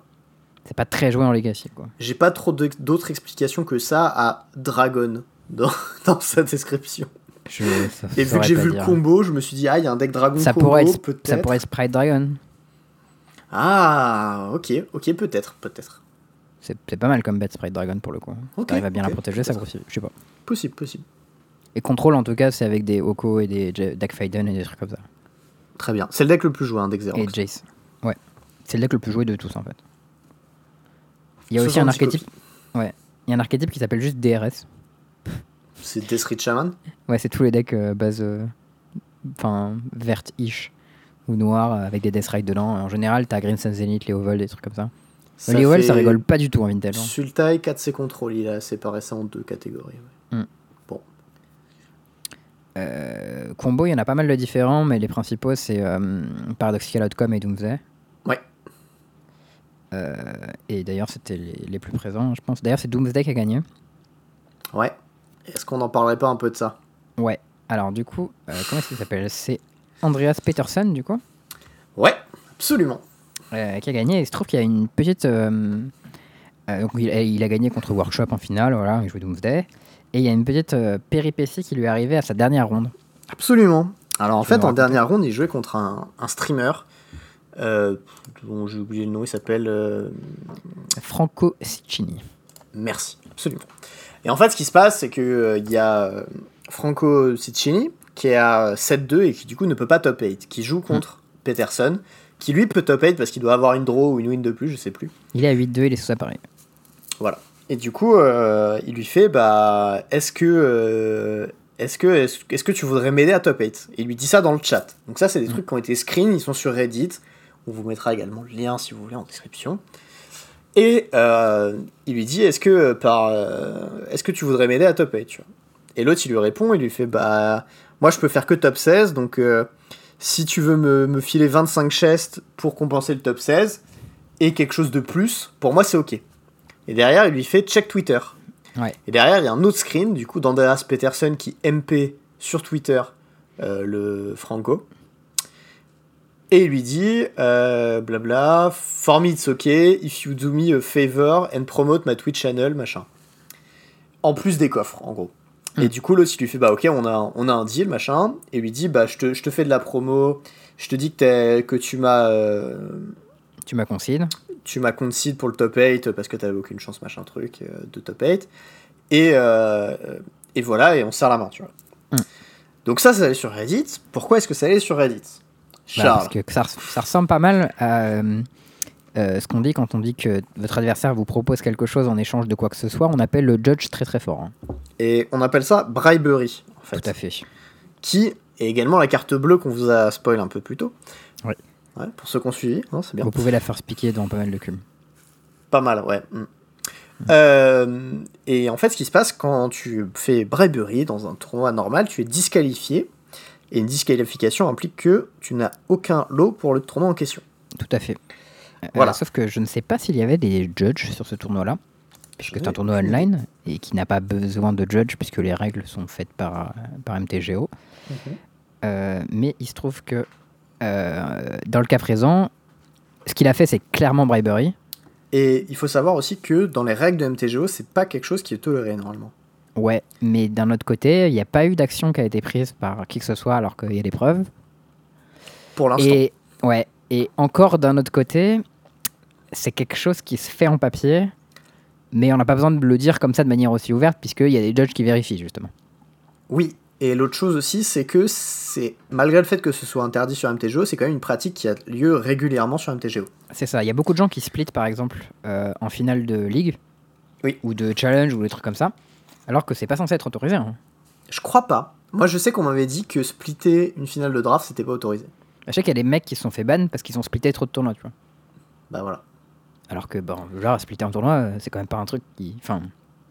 Bon, moi, c'est un peu la base, mais.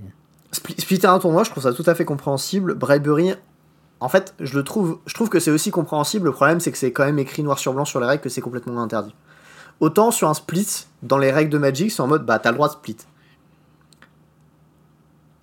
Sous certaines conditions, hein, ça dépend de la façon dont tu t'y prends, mais t'as as le droit en théorie de split. Non, non, mais là, là clairement, t'es pas censé avoir une concession en échange de quoi que ce soit. Oui. Et. Euh... Et là, il y a eu un échange de chest plus une promotion en échange d'une concession. Donc, clairement, Ouais. voilà. Après, euh, ça n'a pas été fait de manière euh, agressive ou quoi que ce soit. Le mec est resté Non, hyper bah, cordial et tout, et ça s'est bien fait. En vrai. N'empêche euh, voilà. que. Voilà. Bribery, c'est quand même un arrangement qui arrange tout le monde de manière générale. C'est juste que ça promeut pas l'intégrité du tournoi. Non. Et ça, c'est assez emmerdant. Et c'est vrai que ce serait bien qu'il y ait quelque chose dans MTGO qui permette d'empêcher qu'il y ait ce genre de choses, quoi. Ou alors qu'ils disent que c'est legit. Oui, soit c'est en auto- fait. soit c'est autorisé et c'est mis en place par le jeu directement. Et il y a marqué You may split with your opponent, ou whatever, tu vois. Oui. Et c'est le jeu qui gère tout. Soit c'est complètement interdit et on fait rien, quoi. Voilà. Euh, ce qu'il faut savoir derrière, c'est que Andrea Peterson a gagné le tournoi après s'être offert sa place euh, en top 8 avec une petite donation, quoi. hein. voilà. Ouais. Voilà, ça c'était le petit point ragot. Euh, vous en pensez ce que vous voulez. Les screens, ils ont été publiés sur Reddit et moi je les avais trouvés sur Twitter à la base. Donc euh, voilà. Pour, ça, pour le contexte, c'est que le Franco est streamé.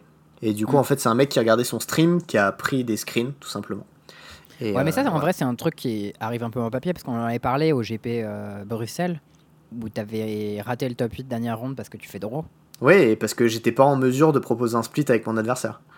Bah, en vrai, t'aurais pu proposer un split. Mais en fait, le problème, c'est qu'il y avait des judges qui me pressaient fortement, que ma game s'est finie genre à la cloque, poil de fesses, dernier Non, non, tour, tu vois.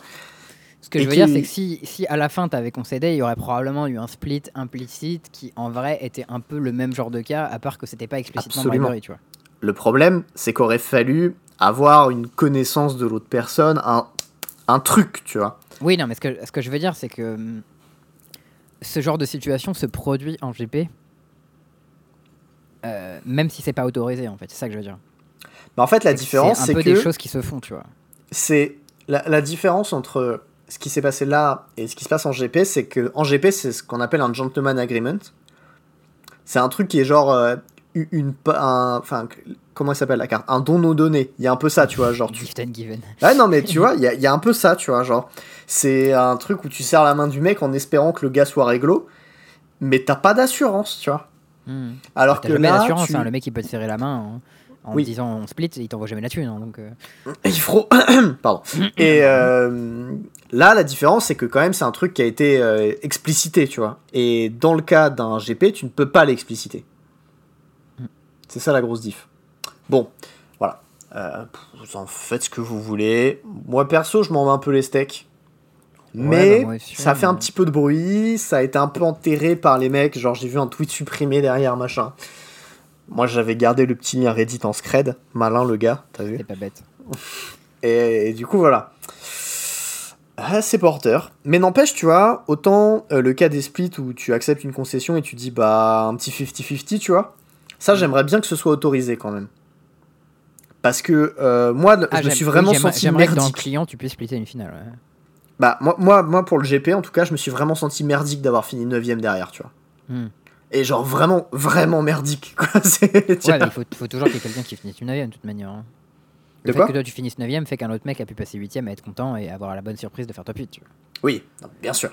Et pour toutes Mais les fois où t'es 8ème, où t'es 9ème, il y aura une fois où tu vas faire 8ème alors que tu pensais que t'allais euh, t'allais terminer 9ème ou 10ème parce qu'il y a des mecs qui ont fait drôle.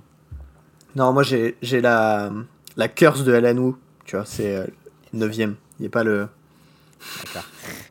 Bah écoute, Bon, ok, je suis pas Alanou, si seulement, mais bon, c'est pas grave. ah, si t'étais à la nous, tu m'entraînerais mec et on deviendrait trop fort.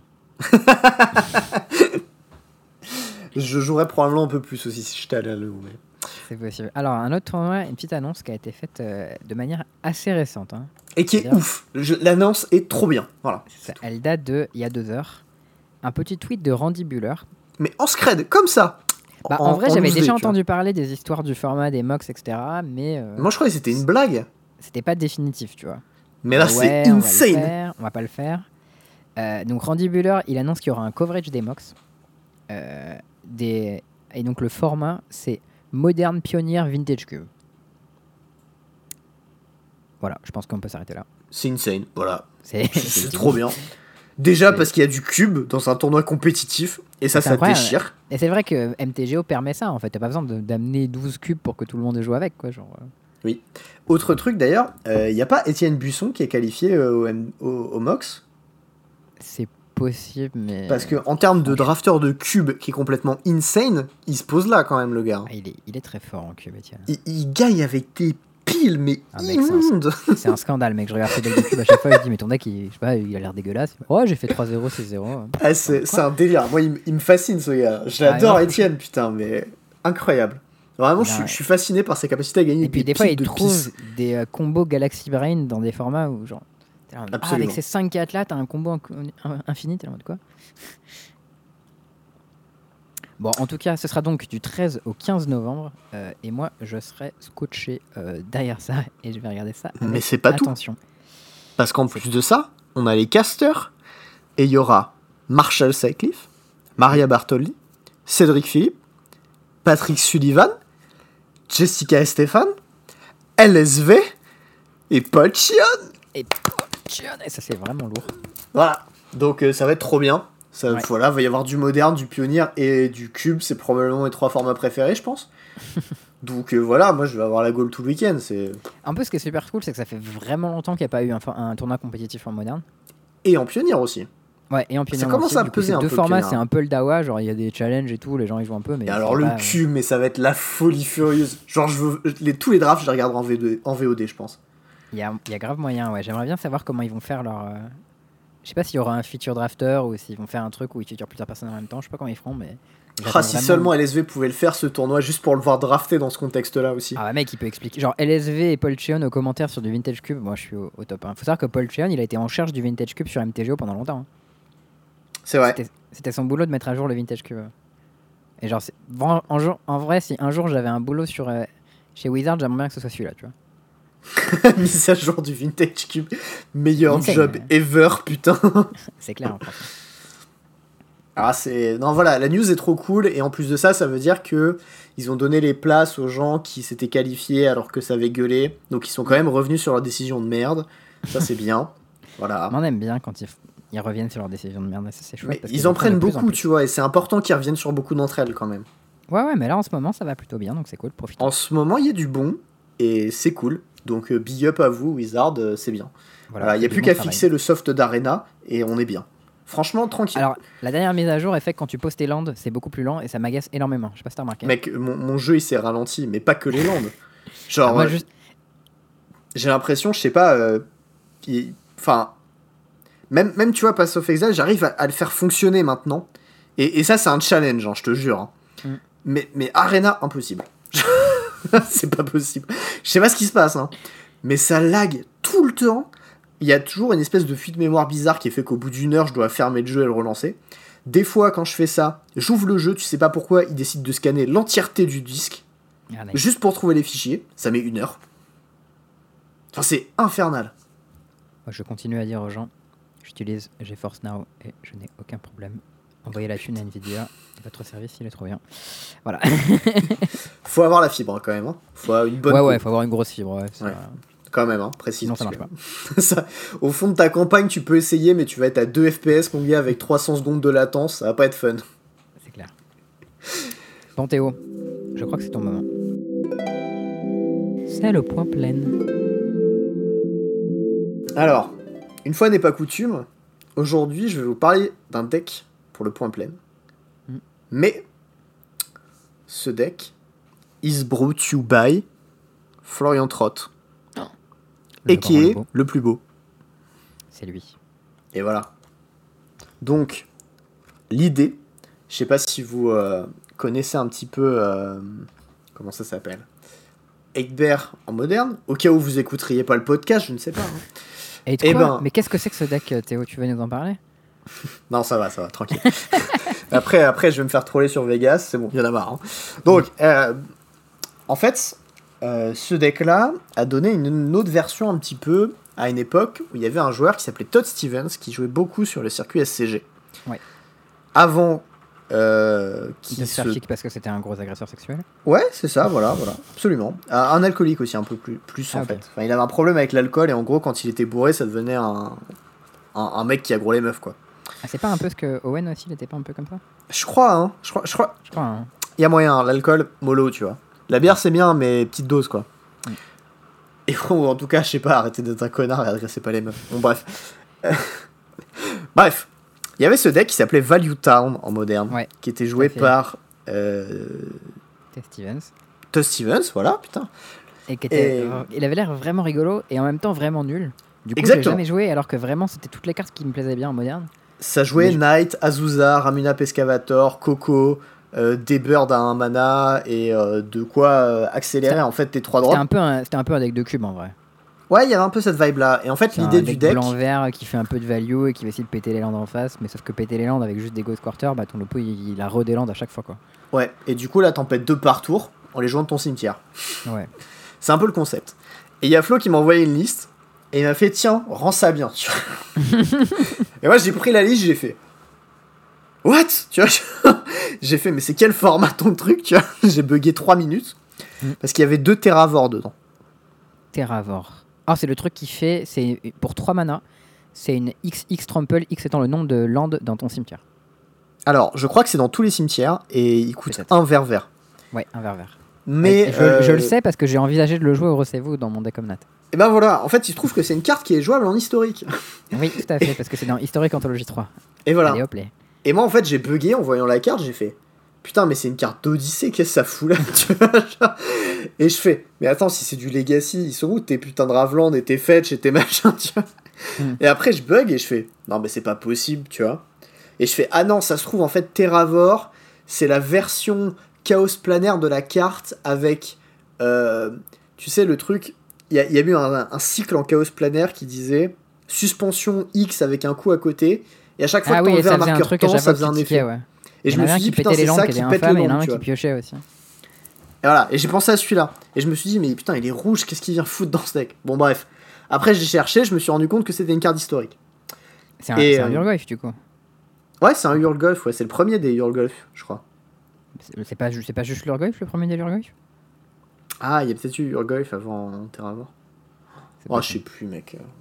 C'est trop vieux ça pour moi. moi Voilà, si vous connaissez, si vous êtes un spécialiste des Urgoyf, je sais qu'il y en a quelque part. Et puis on Envoyez- sait qu'il y a des vieux qui nous écoutent aussi. hein. Envoyez-nous des tweets euh, sur tous les Urgoyf que vous connaissez. Moi j'aimais beaucoup Necrovore et, euh, et le rouge, là. je sais plus comment il s'appelle. Celui qui Bah, c'est celui-là que je.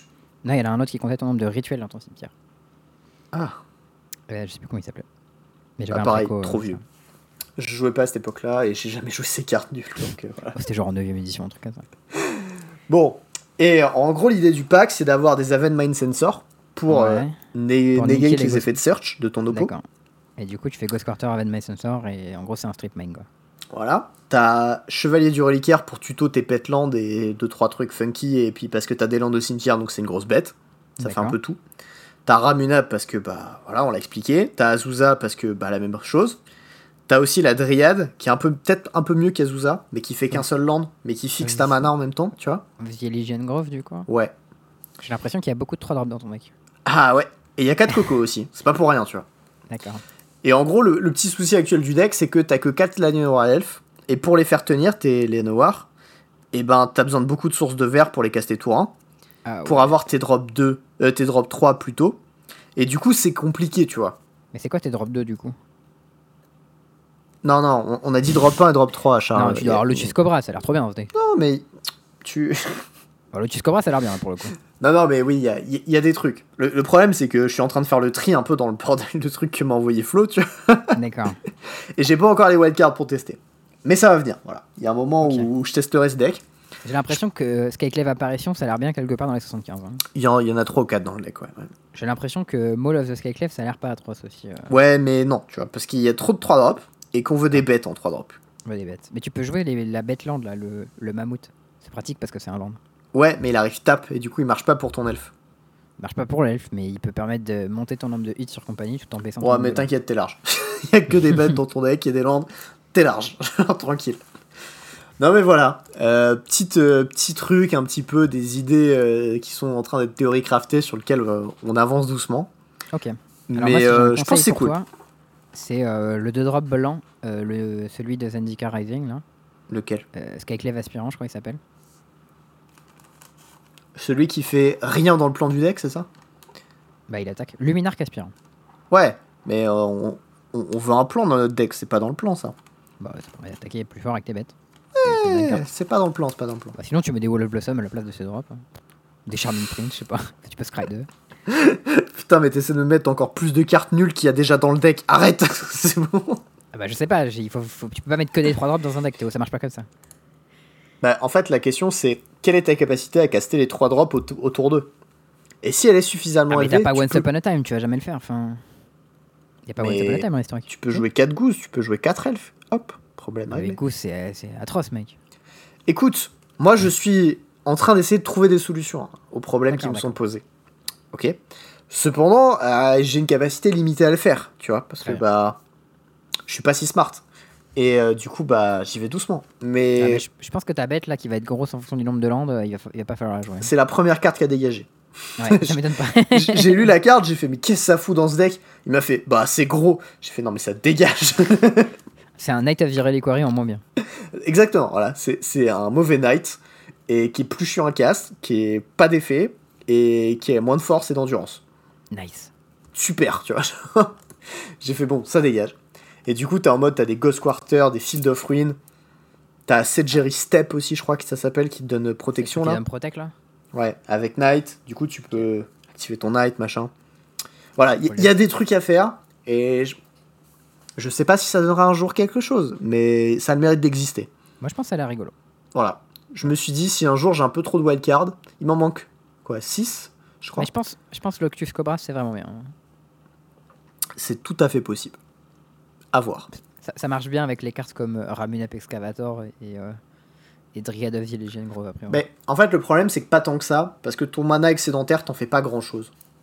Tu joues des compagnies. euh, Ouais, mais il faut que t'aies des- des cartes à caster, tu vois. Enfin, genre, tu peux jouer euh, Valakut Exploration, let's go. hein.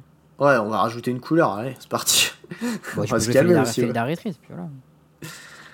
Ouais, mais enfin, c'est 4 mana, et 4 mana, t'as t'as Coco, tu vois. Enfin, je sais pas, bon. On verra. Il y a, y, a, y a des idées, il y a des trucs à en faire. Faudra, faudra voir où ça mène.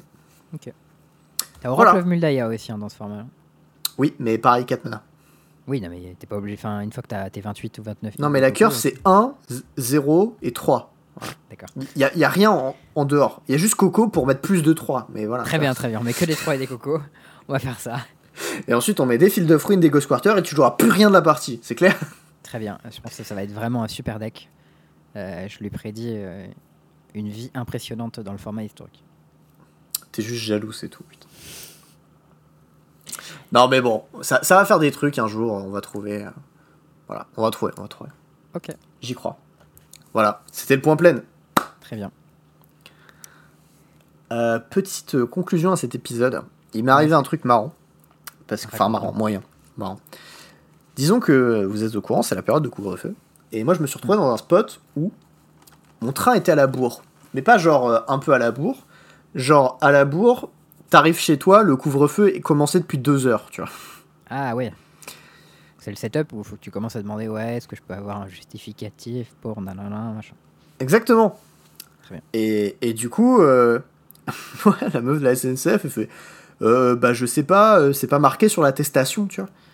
Je suis en mode Bah, c'est quoi si, il y a un truc pour les transports, mais si, si tu vas te rendre à un transport, là, on s'en rend pas, on en vient, ça marche pas vraiment, tu vois. Mm. Tu sais, l'attestation comme quoi tu dépasses le couvre-feu et que t'as une bonne raison, quoi. Je l'ai- je l'ai pas encore vu, mais je suppose que c'est plus ou moins la même que celle d'avant. Ouais, c'est un peu préparé. Et euh, elle me fait Ah ouais, je sais pas trop. La meuf était un peu perdue, tu vois. Mm. Et, euh, et je fais Bon, ok.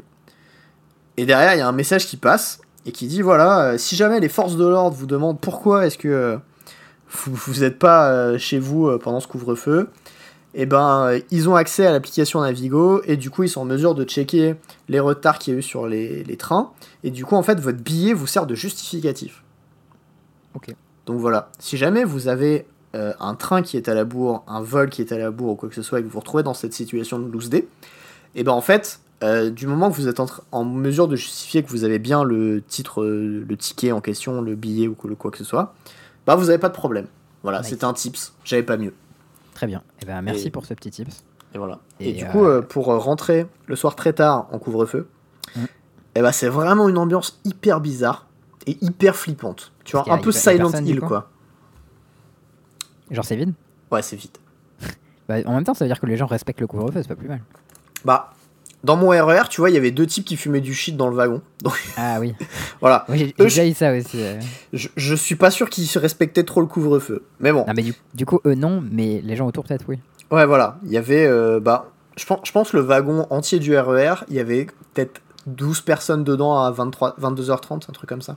Hmm. Ce qui est peu, hein. Pour un samedi soir, c'est vraiment peu. hein. Non, moi, le, le truc le plus chelou dans le même genre que j'ai eu dans un RER, je vais raconter cette anecdote parce qu'on est au bon, au bon moment et elle est assez drôle. C'est genre, j'étais dans un RER, spot un peu craignos, genre, euh, je sais pas, à minuit, une heure du mat, tu vois. Et il y a un mec au téléphone qui gueule et genre, il appelle sa mère ou je sais pas quoi. euh, il dit ouais, gna gna et tout. Et genre, il y a une meuf qui a l'air un peu bourrée, tu vois, à l'autre bout du train, qui lui dit ouais, ta gueule, on s'en les couilles de ta mère, ou un truc comme ça, tu vois. Et moi j'étais là avec mes écouteurs sur les oreilles en mode ouh ça va dégénérer. Alors lui il raccroche en mode ouais comment tu parles de ma mère? Va te faire enculer et tout. Et alors c'était excellent. Et ouais, je me dis oh c'est bon ils vont se taper ça va être l'enfer et tout. Euh, et genre je suis dans mon truc, euh, je, je regardais un truc sur mon téléphone. Et genre deux minutes après euh, je lève la tête et ils sont tous les deux en train de fumer un gros joint ensemble. et je me suis dit putain il y a que dans le RER qu'on voit des trucs comme ça. Tu vois. À l'erreur, c'est vraiment un monde à part. hein. Si vous visiez pas à Paris, je vous jure, c'est une expérience. ah, mais il, il peut arriver des trucs complètement improbables dedans. J'ai vu un mec passer par la fenêtre du RER une fois. Mais non Je sais pas Mais si tu vois les fenêtres, la, la hauteur déjà du truc pour laquelle Mais faut a- se faufiler. il y a pas de place. Ah, c'est chaud hein, pour se faufiler dedans. hein. Moi, je sais pas si je passe et je suis pas très fat. Hein. Ouais. Et, et j'ai vu un mec se jeter du quai dans le train par la Mais fenêtre. non incroyable. À quel point fais- c'est risqué. Bah, non, mais Genre, le il y train a était pas en tellement de choses qui peuvent aller mal quand tu fais ça. Le train était à l'arrêt. Mais, Mais même le train à l'arrêt, mec. Ah tu, oui, oui, tu te passes juste à côté, tu te cognes, tu tombes entre le quai et le train, tu te passes sous les rails, genre c'est bon, c'est fini. Et, et en fait, c'était euh, pendant les, euh, pendant les moments où tu sais, il y avait des grèves et du coup les trains étaient bondés. Mm. Et le mec voulait absolument avoir sa place et du coup il s'est jeté par la fenêtre. Il avait un date très important. Ah, je sais pas, mais il y a vraiment, il y a vraiment des, des, des spots improbables. Si vous vivez euh, pas en région parisienne ou que vous vivez en région parisienne mais que vous n'avez jamais pris le RER, je vous jure, hein, des fois, je pense que c'est une expérience d'une vie, tu vois. Alors, renseignez-vous un peu parce qu'il y a des spots où vous pouvez vous faire niquer. Genre, euh, typiquement, j'ai pris la ligne D une fois et vers le nord de Paris, c'est pas hyper fun comme quoi. hein. Voilà. Ouais. Possible que passer 23h ce soit un peu merdique comme plan. Je sais pas, mais euh, j'ai pas tenté. Voilà. Après, il se passe vraiment des trucs de ouf. Mm. J'ai vu euh, ouais, des trucs horribles aussi, hein, les, les deux, genre vraiment dé- dégueu. Sachez-le. Dégueu. Dégueu, genre il y a des gens qui se sont fait euh, péter la tête. Non, mais genre un mec qui avait chié par terre, tu vois. Ah ouais, sympa. Genre- il y a vraiment des trucs dégueulasses. Ok. Euh, Bah, écoute, en parlant de train, moi je rappelle, euh, je refais un petit appel. Parce que du coup, je prends le train euh, dimanche. Euh, je, vais à, je vais à Nantes pour lundi, mardi, mercredi prochain. D'accord. Du coup, pour le podcast Boulot. la semaine prochaine, je pense que je pourrais pas enregistrer mardi, il faudra décaler un peu. Et voilà, du coup, si vous êtes sur Nantes, euh, 2, 3, 4 euh, novembre, faites-moi signe et on peut aller boire un coup si on a le droit.